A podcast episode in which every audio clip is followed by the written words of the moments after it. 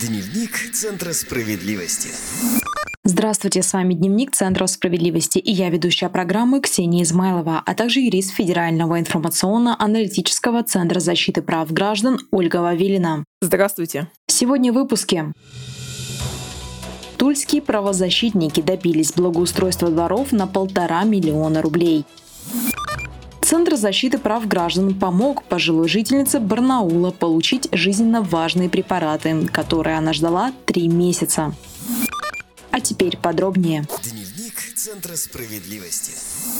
Тульские правозащитники добились благоустройства дворов почти на полтора миллиона рублей. Благодаря справедливоросам и Центру защиты прав граждан за счет городского бюджета сразу в нескольких дворах установят новые ограждения вокруг палисадников и скамейки. Дело в том, что собственники нескольких многоквартирных домов неоднократно просили свои управляющие компании благоустроить их дворовые территории. Однако коммунальщики просто игнорировали просьбы своих жильцов. Именно поэтому граждане граждане решили за помощью обратиться в Тульский центр защиты прав граждан. Правозащитники разъяснили заявителям их права и помогли добиться справедливости. Подробнее о том, как удалось это сделать, расскажет Ольга Вавилина. Хочу пояснить для наших радиослушателей, что если двор – общедомовая территория, то благоустройством придомового участка должна заниматься управляющая компания. Согласно статье 161 Жилищного кодекса, управлением многоквартирным домом должно обеспечивать благоприятные и безопасные условия проживания граждан и надлежащее содержание общего имущества МК МКД. Это касается и ремонта в подъездах. Какие дополнительные работы нужно выполнить и сколько на них потратить денег, собственники решают на общем собрании. Но есть еще один способ. Двор можно обустроить за счет государства. Для этого нужно попасть в программу по благоустройству дворовых территорий.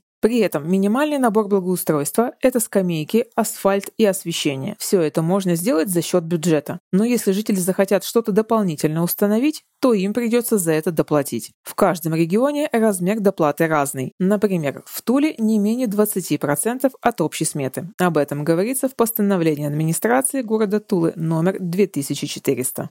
Юристы Центра защиты прав граждан совместно с лидером тульских справедливоросов, депутатом Тульской областной думы Сергеем Гребенщиковым и депутатом от «Справедливой России» Дмитрием Шишкиным помогли попасть всем четырем дворам в проект «Наш город». Да, все верно, Ксения. В Туле «Наш город» — это проект, который направлен на благоустройство дворовых территорий, установку детского, игрового и спортивного оборудования во дворах, модернизацию жилищно-коммунальной инфраструктуры, ремонт подъездов и улично-дорожной сети. Этот важный для Тулы проект реализован по инициативе «Справедливой России». На работы в 2021 году власти уже выделили 100 миллионов рублей. Справедливоросы подготовили документацию для проведения общего собрания собственников жилых помещений МКД, которые обратились к ним за помощью. Жильцы провели собрание, где приняли решение участвовать в проекте по благоустройству дворов. Кроме того, собственники выбрали, какие именно работы необходимо провести. После этого правозащитники направили решения, протоколы собрания и необходимые сопроводительные документы в администрацию Зареченского округа города Тулы. Дома на улицах Галкина, Октябрьская, Железнодорожная, а также дом в квартале Малые Гончары попали в проект «Наш город». За счет городского бюджета во дворах этих домов установят металлические ограждения вокруг полисадников и скамейки, а также заменит окна в подъездах.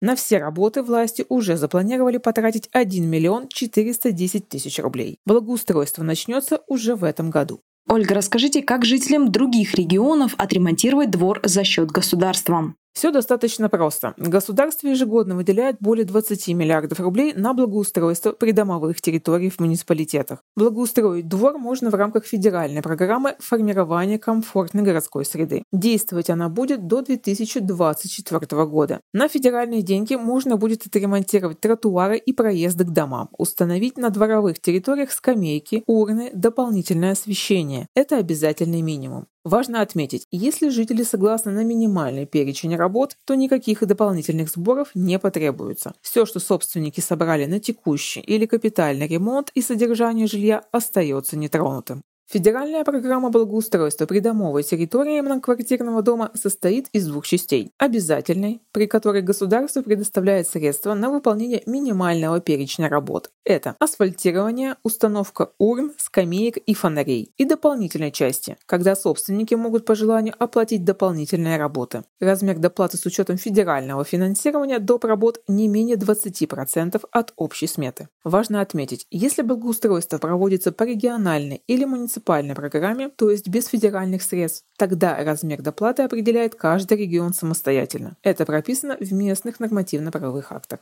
Так, например, в Туле жильцы должны доплатить не менее 20% от общей сметы, в Челябинске 3%, а в Самаре 1%. Более подробную информацию о том, как попасть в региональную программу по благоустройству дворов, читайте в нашей инструкции «Как отремонтировать двор за счет государства». Скачать инструкцию можно совершенно бесплатно на нашем сайте справедливо.центр. Дневник Центра справедливости.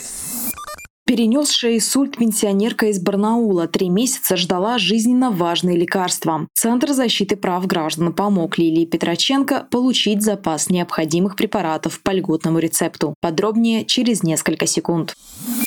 Лилия Петроченко из Барнаула страдает болезнью Паркинсона, а недавно женщина еще и принесла инсульт. Ей необходимо беспрерывно принимать дорогостоящие препараты. Женщина получала все необходимые лекарства в ближайшей аптеке по рецепту врача бесплатно. Но с октября 2020 года нужные Лилии Петроченко лекарственные средства перестали заводить в аптеку. Больше трех месяцев пенсионерка ждала поступлений, пока ее дочь не решилась обратиться за помощью в Центр защиты прав граждан. Ольга, расскажите, как правозащитники помогли пациентке получить жизненно важные препараты. Заявительница входит в группу людей, которые вправе получать лекарственные средства и медицинские изделия по рецепту врача бесплатно. Поэтому отказать ей в лекарствах ни врачи, ни аптека не вправе. Если в аптеке нет необходимых лекарств и их аналогов, то фармацевт обязан поставить рецепт на отсроченное обслуживание и принять меры к скорейшему получению препарата. На это аптечному пункту отводится от 1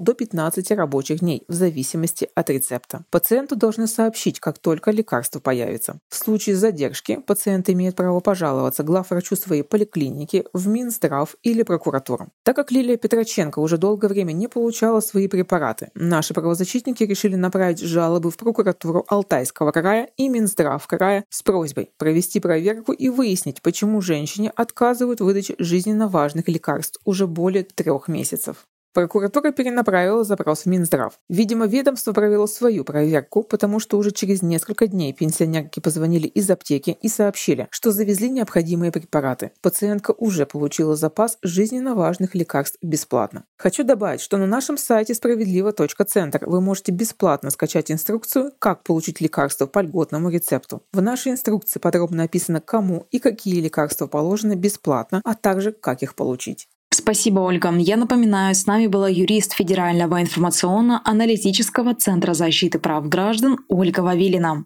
Всего доброго.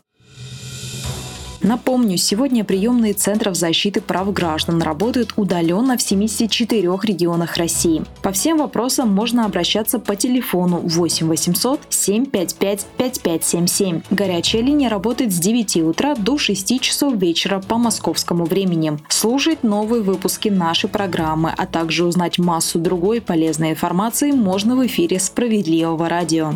Следите за нашими выпусками в прямом эфире на сайте домсовет.тв. Находите подкасты «Справедливого радио» в социальных сетях или скачайте одноименное мобильное приложение на свой смартфон из официального магазина приложений. А у меня на этом все. С вами была Ксения Измайлова. Вы слушали программу «Дневник Центров справедливости». До скорой встречи.